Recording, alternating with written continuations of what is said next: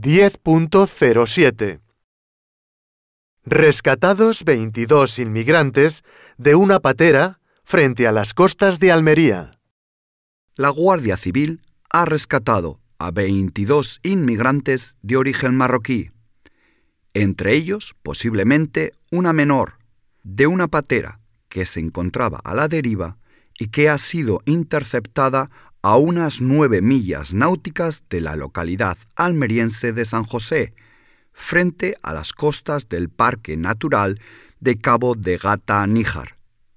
Los inmigrantes han sido trasladados por una patrullera del Instituto Armado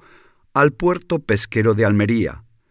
a donde han llegado pasadas la una y media horas para ser atendidos por la Cruz Roja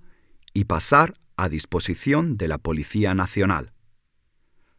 El agente del Servicio Marítimo de la Guardia Civil, Francisco José Ordóñez,